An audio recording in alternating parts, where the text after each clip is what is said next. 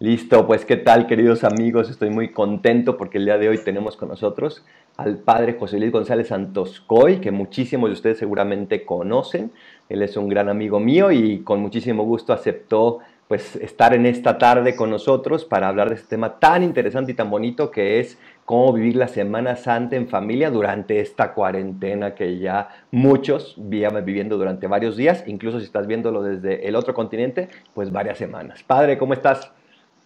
Muy bien, gracias a Dios, muy contento, eh, feliz de que me invitaste a esta entrevista digital aquí por las redes sociales. Creo que es un tema que todos necesitamos pues tratar y estamos contentos, felices y muy agradecidos. No, pues muchísimas gracias. Pues eh, cuéntanos dónde estás, eh, cuánto lleva el sacerdote, un poquito, cuéntanos un poco sobre ti. Yo tengo eh, tres años, ocho meses de sacerdote, voy a cumplir mis cuatro años, así que todavía les platico a los fieles que cuando todavía celebro la misa me tiemblan las manos. Eh, estoy en la parroquia de San Juan Macías, en Guadalajara. Soy diocesano de la Arquidiócesis de Guadalajara, así que aquí estamos eh, también con un grande reto. Es una arquidiócesis muy grande, es una parroquia también en la que me encuentro, una parroquia con muchísima demanda, con muchísima afluencia de gente y de fieles. Entonces, estamos aquí enfrentando esto con mucha fe y con mucha confianza en el Señor. No, pues qué bueno, Padre. Y felicidades por todo el trabajo que haces, porque sin duda es incansable, como estamos platicando un poquito antes de la transmisión. Porque la vida del sacerdote pues nunca para, ni aún, ni aún en cuarentena, ¿no? Uno sigue trabajando y trabajando. Sí, de hecho ayer fue muy curioso uno de los mensajes que recibiera, padre, tengo mucho tiempo y, no me conteste. Le digo, espérame, es que esta no es mi primera actividad, este, no es mi primer eh, labor a la única que me dedico, sino que es apostolado. Claro, también estamos ahí en lo que se pueda, pero sí es una labor muy demandante, pero bueno, pues también estamos haciendo lo que se puede y, ahora es cuando más también los fieles pues necesitan esta parte de salir, ¿no? A, a compartir de ese encuentro con Dios en las plataformas digitales. Oye, padre, ya que estamos en confianza, a ver, tú también te presentas como el padre pollo. ¿Por qué te dicen padre pollo? Fíjate que es un apodo que tengo desde el kinder. Desde el kinder me decían pollo porque pues siempre he estado güerito, siempre he estado llenito. Y el apodo comenzó en el kinder porque dicen que cuando terminaba de comerme el sándwich o lo que mi mamá me había mandado, todas las morunas que se me caían al suelo me las comía, no desperdiciaba nada, no, no desperdiciaba absolutamente nada. Y el apodo viene desde el kinder. Entonces cuando entro al, al seminario, pues aquí en Guadalajara eh, la mayor parte de los seminaristas tenemos apodo, apodo, apodos, si no es que todos. Y la verdad es que cuando yo entré al seminario me pusieron un apodo que no me gustó. Entonces yo dije, tengo que buscar eh, cambiar un apodo que me guste. Y en el primer día que, en la primera oportunidad que tuve para presentarme, me presenté como Pollo. Y ya cuando me ordené, pues ahora empezó el Padre Pollo a través de una sección que tenía en donde enseñaba Biblia y se hizo un pollito animado como sacerdote. Y de ahí pues ya se ha, ha seguido el, el Padre Pollo con el pollito ahí, mis stickers y demás. Al final ya nos cuenta de tus redes para que la gente te comience a seguir también, pero pues ya ven cómo todos los padres somos normales como cualquier persona y también podemos tener apodos incluso, ¿no? Pues muchísimas gracias. Oye, padre, vamos a entrar directamente al tema este de la entrevista. A ver, mucha gente sí sabe que la Semana Santa y sabe que los días santos, pero a veces los, los identificamos con vacaciones, con descanso. ¿Qué es la Semana Santa? La Semana Santa es ese tiempo eh, importante, especial, en el que celebramos, recordamos y vivimos el misterio más importante de nuestra fe, la pasión, muerte y resurrección. Es el misterio que le da sentido a nuestra fe, a lo que creemos y pues es ir acompañando a Jesús a través de este misterio. Por eso es bien importante que vivamos esta semana pues con recogimiento, con oración y como tú dices, a veces se confunde decir, bueno, pues es Semana Santa, semana de vacaciones, me voy a la playa, me voy de, eh, a algún otro lugar y a veces se nos olvida esa parte, ¿no? Que es la semana más importante porque estamos viviendo pues el misterio más grande de la fe.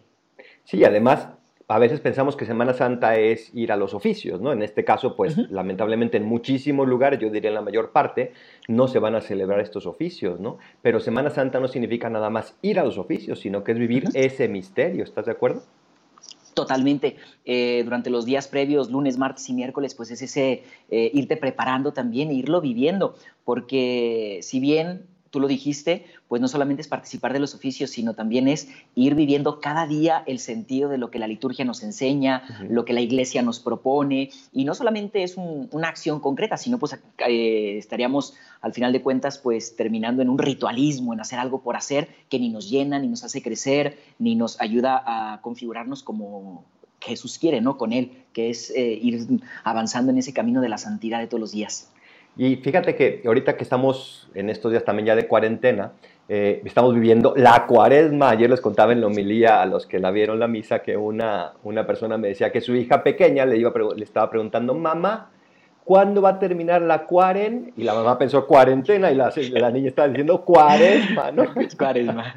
Estamos viendo esta cuaresma y es increíble cómo la liturgia nos va preparando tal como si estuviera consciente de que estamos en la cuarentena, ¿verdad? Porque nos habla de ese desierto, de ese desprenderse, de esos ídolos, de ese haber olvidado a Dios, de ese sentirse en Egipto. Entonces a mí me encanta lo que dijiste ahorita de cómo las semanas antes vivir ese misterio de la pasión del Señor, porque pues muchas personas están viviendo una pasión, están sufriendo. ¿Y, y cómo puedes tú recomendarle a las personas, cómo pueden redimir ese dolor junto con Cristo en la cruz? Yo creo que lo primero es, eh, justo en los ejercicios espirituales de los que estoy dando y que voy a hablar, por ejemplo, hoy en la noche, voy a hablar de esos silencios de Dios que a veces no entendemos, de esos silencios de Dios que nos cuestan mucho trabajo interpretarlos a la luz de la fe y tener una respuesta concreta a nuestra vida. Y yo creo que esta oportunidad que nos está dando Dios, porque es una oportunidad, pues es eh, una oportunidad para renovar esos lazos familiares. Eh, creo que se pueden unir a la pasión de Jesús eh, mirando en su familiar, en su papá, en su mamá, en el esposo, en la esposa, en los hijos, al mismo Cristo.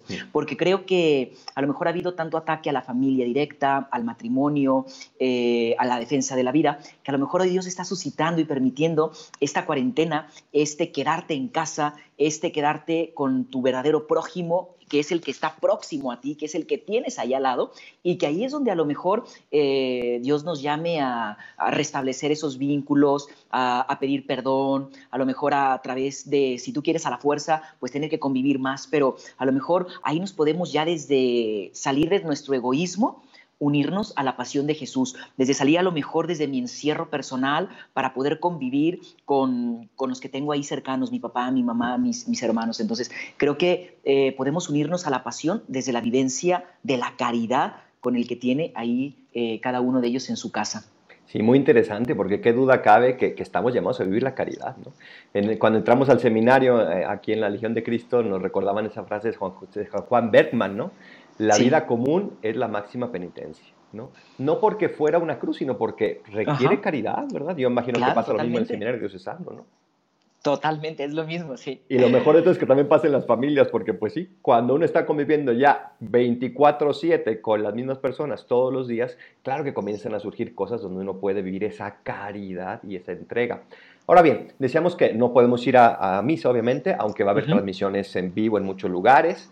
Pero, ¿cómo puede una familia, un matrimonio y con sus hijos vivir esta Semana Santa? O sea, ¿qué debería de hacer para que no sea una Semana Santa simplemente en cuarentena, un día normal, sino que de verdad vivan esa Semana Santa a fondo? Mira, yo me ponía precisamente a, reflexionar acerca de esto para la entrevista y sobre todo también para algunas propuestas que les quiero hacer a varios de los seguidores, pues es el jueves santo eh, pues recordamos, son tres los temas que se invitan a reflexionar, la Eucaristía, la caridad y el sacerdocio. Recordar que estas eh, tres acciones o estas tres meditaciones las podemos llevar a la práctica. Eh, primero, yo lo proponía, qué bonito sería que hiciéramos como un reencuentro familiar con dos acciones. Primero, recordando en el año todo lo que Dios nos ha regalado. Al recordar la Eucaristía, Eucaristía es lo que significa acción de gracias, es la acción de gracias por excelencia. Entonces, a veces estamos tan sumergidos en las cosas del mundo, a veces llevamos tantas cosas en nuestro corazón que no nos damos el tiempo para agradecerle a Dios todo lo que nos ha dado. Entonces, eh, una manera de vivir eh, en carne propia la Eucaristía, pues es recordando en esa acción de gracias lo que Dios ya nos ha dado. Eh, y segundo, pues también en esa reconciliación eh, familiar pudiera ser también en el jueves santo al recordar pues la vida de la caridad. Creo que la mejor caridad que le podemos hacer al hermano es eh, eliminar esas rencillas, esos rencores, esos resentimientos que al final de cuentas no nos permiten unirnos al sacrificio por excelencia, que en este caso es la Eucaristía. Porque de nada nos serviría que toda la familia se siente juntos eh, frente a una computadora, una pantalla y sigan a lo mejor pues los oficios santos cuando a lo mejor llevamos ese rencor, ese resentimiento. Entonces yo pues les propongo este jueves santo, eh, primero, una acción de agradecimiento, una acción de rememorar, recordar todas las acciones que Dios les ha permitido. Y segundo, a lo mejor sí esa dinámica de reconciliación familiar para vivir en carne propia, pues eh, el misterio de, la caridad. Oye, qué interesante, ¿eh? la verdad no, no, lo había pensado desde ese punto de vista, pero, pero qué bonita actividad, que el jueves santo las familias puedan agradecerse entre ellos lo que se han dado durante este año y después pedirse perdón, qué bonito, porque es, es la manera de encarnar el misterio y no simplemente de verlo, ¿verdad? Sino de, de encarnarlo. Totalmente. Sí, porque a veces nos queremos o nos, eh, nos quedamos en el rito externo, ¿no?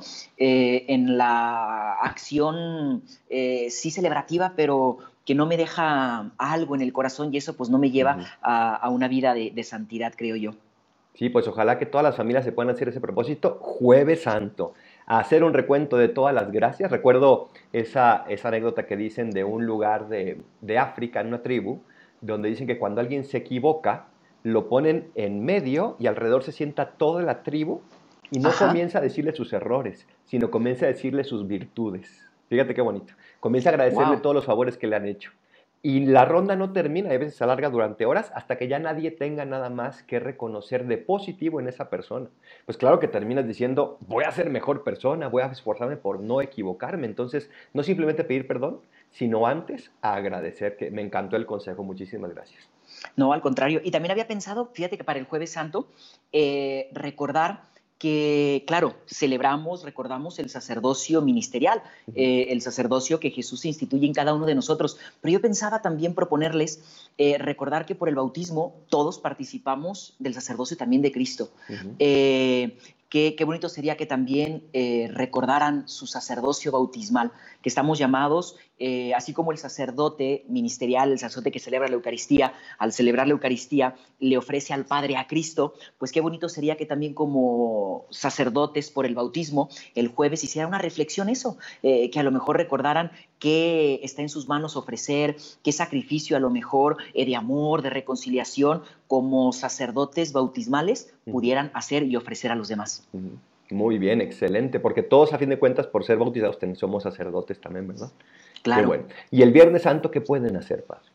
Fíjate que el Viernes Santo, eh, pues al principio cuando estaba pensando, bueno, ¿qué se puede hacer? Pues a lo mejor pensaba, claro, pues las eh, acciones que son inevitables, podemos reflexionar, el centro sabemos que es la pasión de Jesús, que es eh, el sacrificio por, por, excelencia que Dios ha querido mandarnos a través de su Hijo.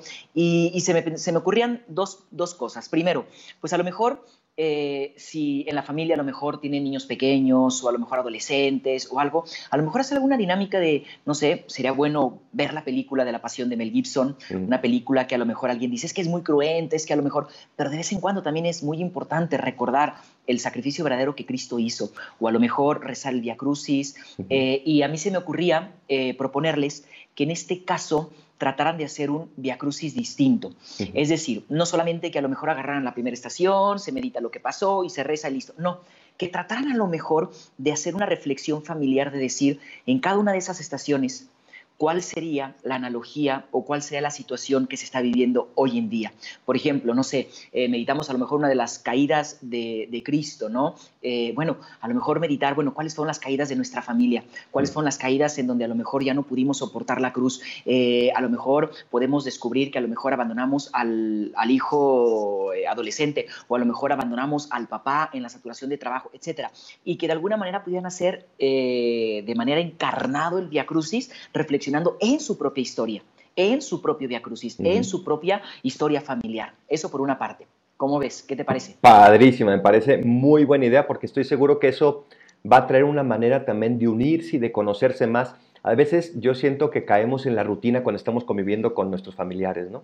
Como que ya hablamos de las mismas cosas, pensamos que ya nos conocemos, o incluso uno mismo piensa que ya se conoce. Y cosas como estas, o sea, hacer un símil de cada una de las situaciones con tu vida, puede ayudarte a, conocerte más a ti y a conocer al otro. Y lo más bonito es que nadie ama lo que no conoce. Entonces, conforme te voy conociendo más, voy amándote más. Pero todavía más bonito, me encantó el consejo por eso. Y es que te voy a amar como Cristo, porque todos sabemos lo que lo dice el Evangelio, que lo que se hace al prójimo se le hace a Cristo. Entonces, cuando te conozco con una similitud con Cristo, pues qué mejor manera, os estoy viendo a Cristo encarnado en ti. Entonces, me parece muy bonito ejercicio, ojalá que lo puedan hacer también el Viernes Santo. Júntense, preparen, busquen las estaciones de Via en internet y hagan un símil de su familia y de su persona, a ver, a ver qué les va surgiendo.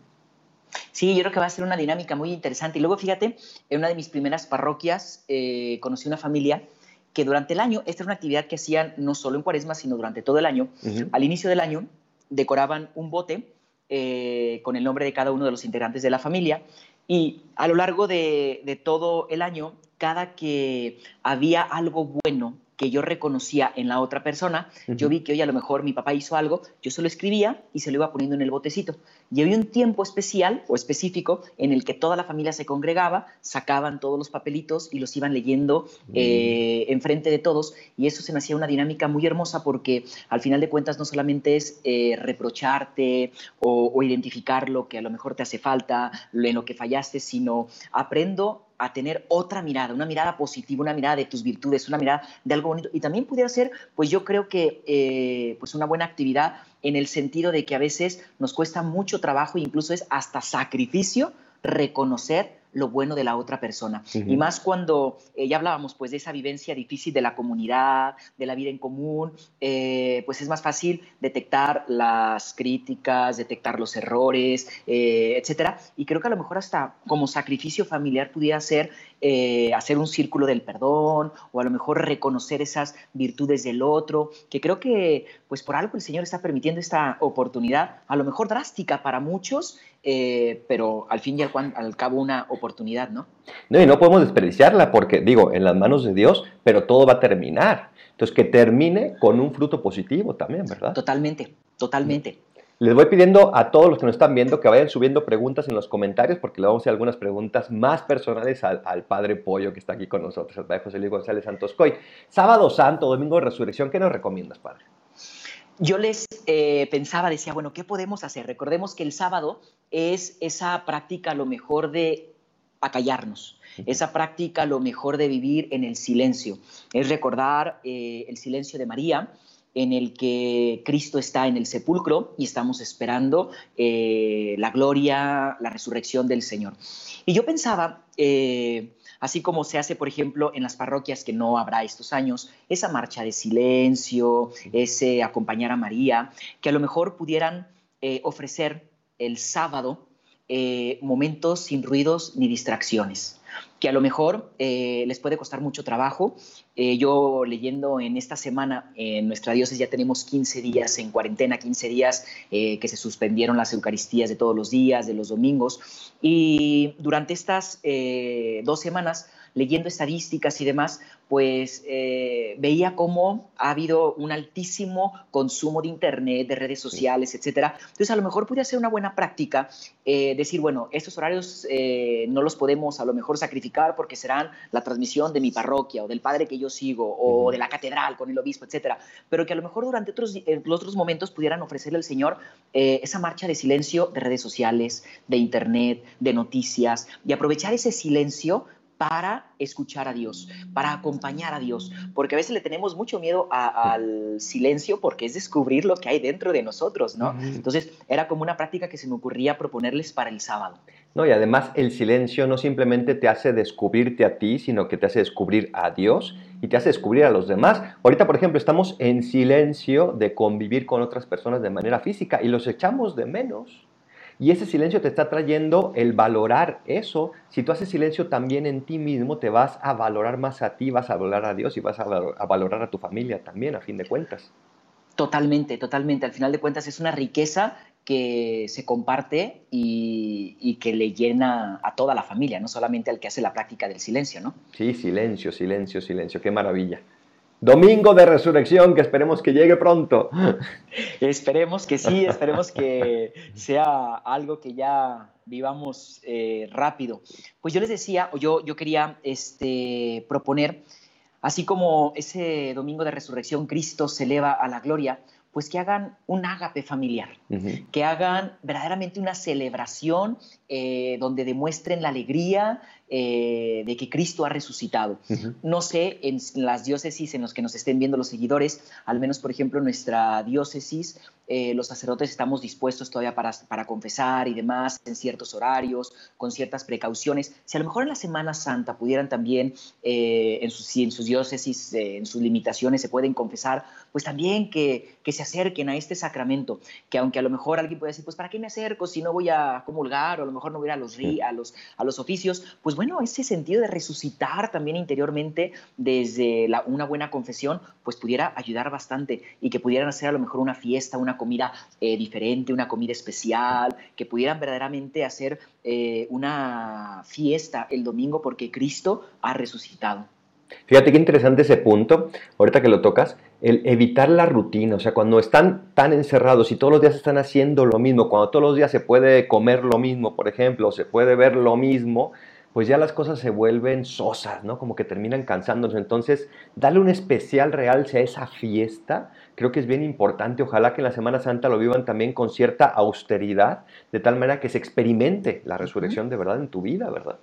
Sí, yo recuerdo que uno de los sacerdotes formadores cuando yo estaba en el seminario nos decía siempre que el domingo pues no se hacía eh, sacrificio, penitencia, dice, y vivan su domingo con su familia de manera distinta. Nos decía, recuerdo muy bien, digo, porque me encanta lo dulce, me encantan los postres, y decía, el domingo es día de postres, es de que eh, salgan de la rutina. Y creo que sí, todo lo que ahorita dices, padre, creo que es también eh, pues una cosa muy importante, vivir con sobriedad la semana para que se vea esa diferencia en el domingo, ¿no?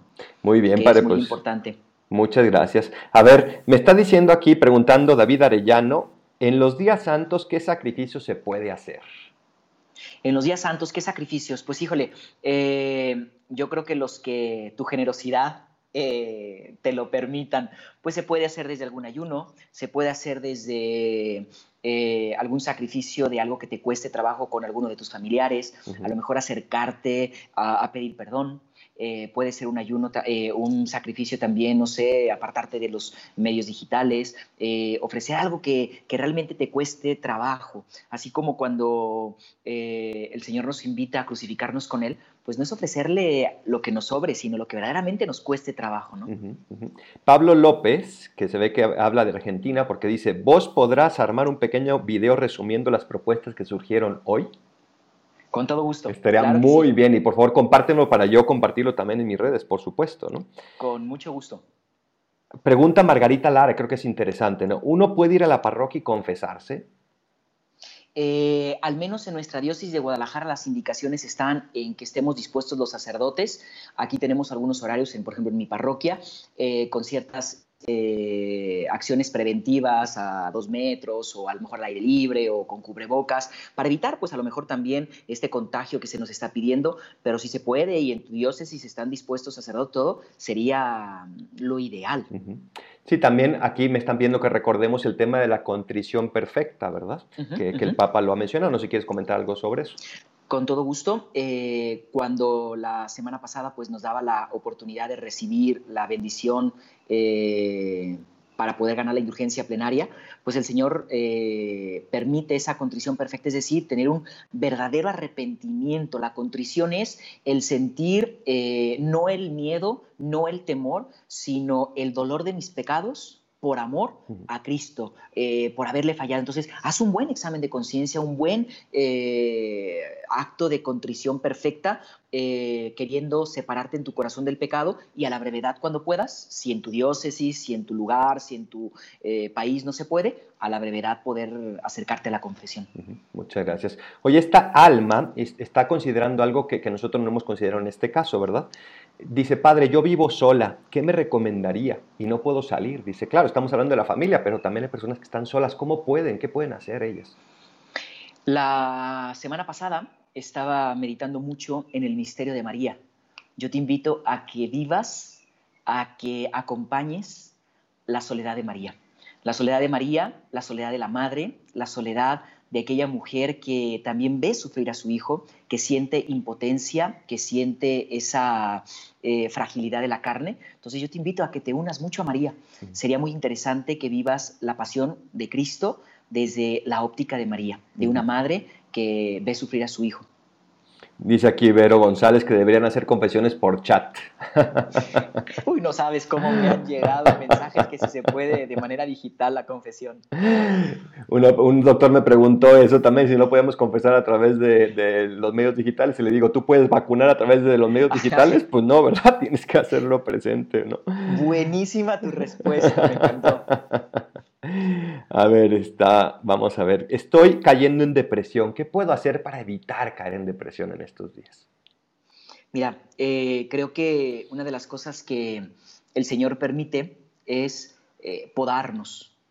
La depresión a lo mejor puede ser producto de que a lo mejor estamos lejos de Dios o a lo mejor que no hemos querido dejar o esa rutina y seguimos a lo mejor estancados en lo mismo o a lo mejor puede ser producto de tristeza, no sé, no puedo saber cuál es la raíz de tu depresión, eh, pero sé, entiendo que esta cuarentena, esta contingencia muchos al no tener la, a lo mejor la, eh, el hábito de estar encerrados o de estar eh, incomunicados o no de ver a las personas, pues te puede causar esa tristeza. Yo te invito a que te unas a la oración, a que te unas a lo mejor eh, alguna buena película de valores, que a lo mejor si no estás solo o sola y en familia, a lo mejor busques ese salir de tu egoísmo, porque la depresión es encerrarte. hay que buscar salir y hay que buscar también decir, ¿sabes qué? Necesito que tú me ayudes a salir porque a veces no lo identificamos y a veces nos encerramos solitos, ¿no?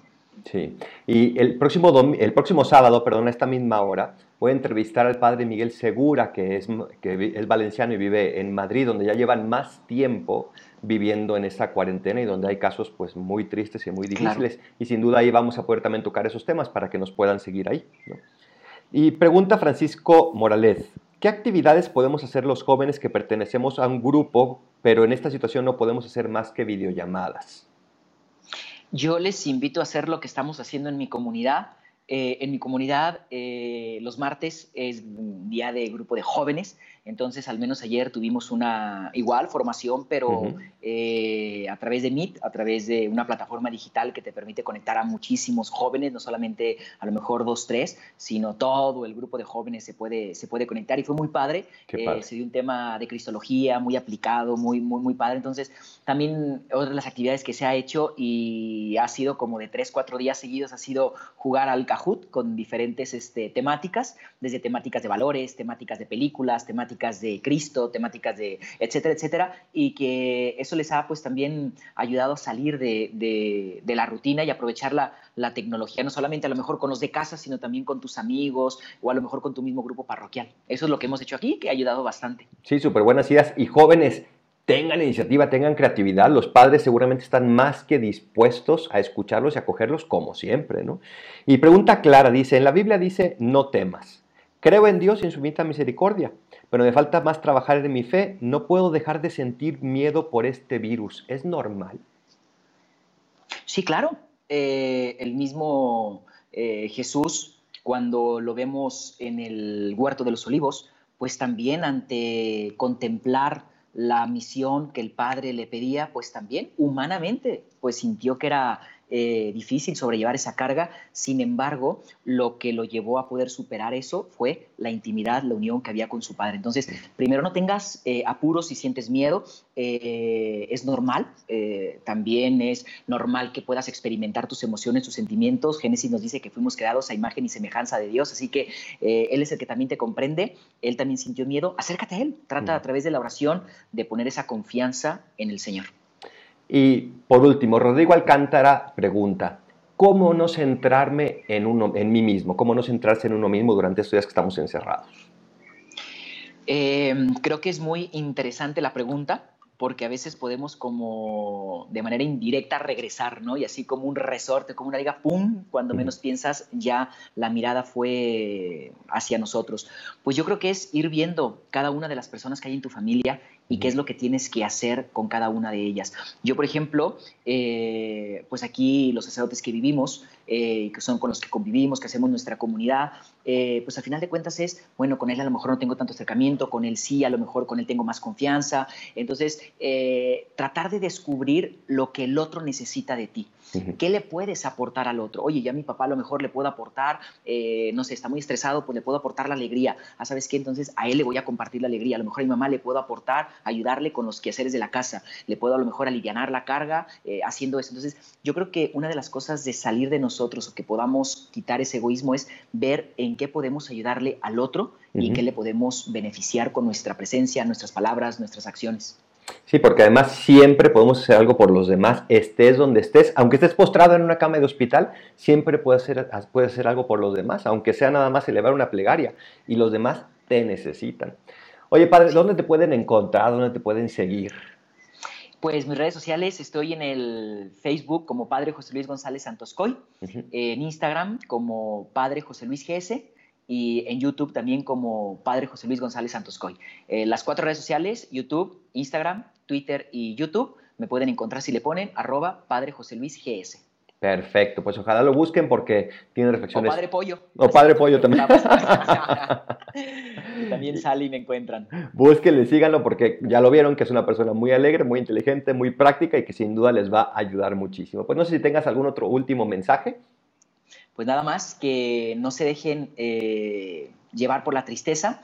Eh, uno de los mensajes que voy a dar hoy en la noche, eh, inspirado en la parábola de la higuera estéril. Perdón, lo das en tus redes sociales, ¿verdad?